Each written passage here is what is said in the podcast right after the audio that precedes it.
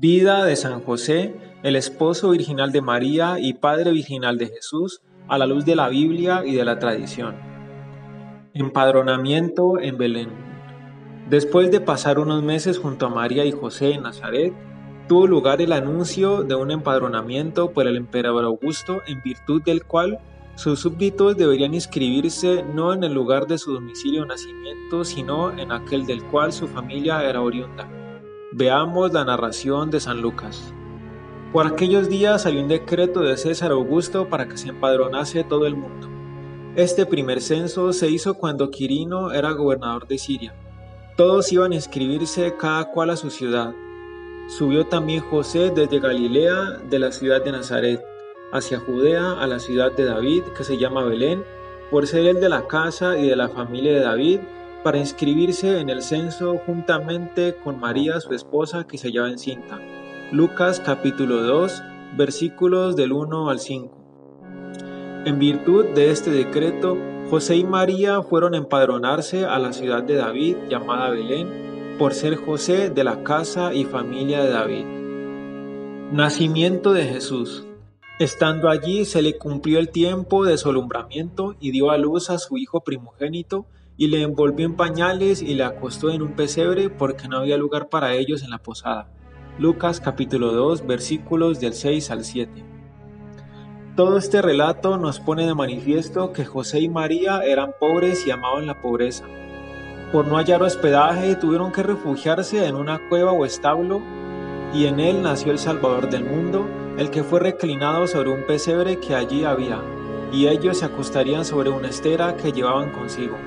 La prudencia de Dios se valió del decreto del emperador Augusto para dar cumplimiento a la profecía de Miqueas que anunció siete siglos antes que el Mesías nacería en Belén.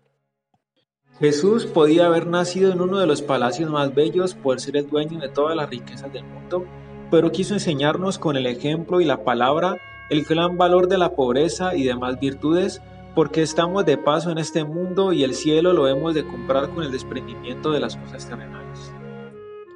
Adoración de los pastores y de los ángeles. Los habitantes del cielo y de la tierra son avisados para que adoren a aquel niño que es el Rey de la creación, y por nosotros y por nuestra salvación descendió de los cielos.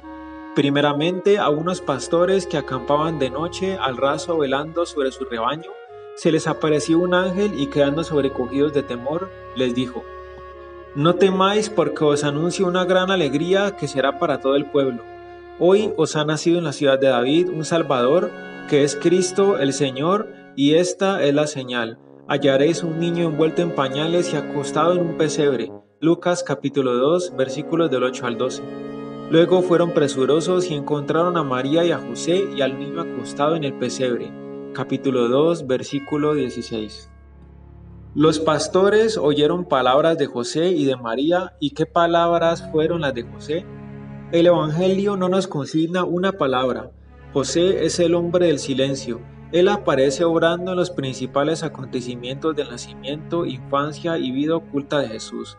Él, como jefe de la familia y a su vez responsable, es el que recibe órdenes del cielo por medio de un ángel que le habla y le dice lo que debe hacer.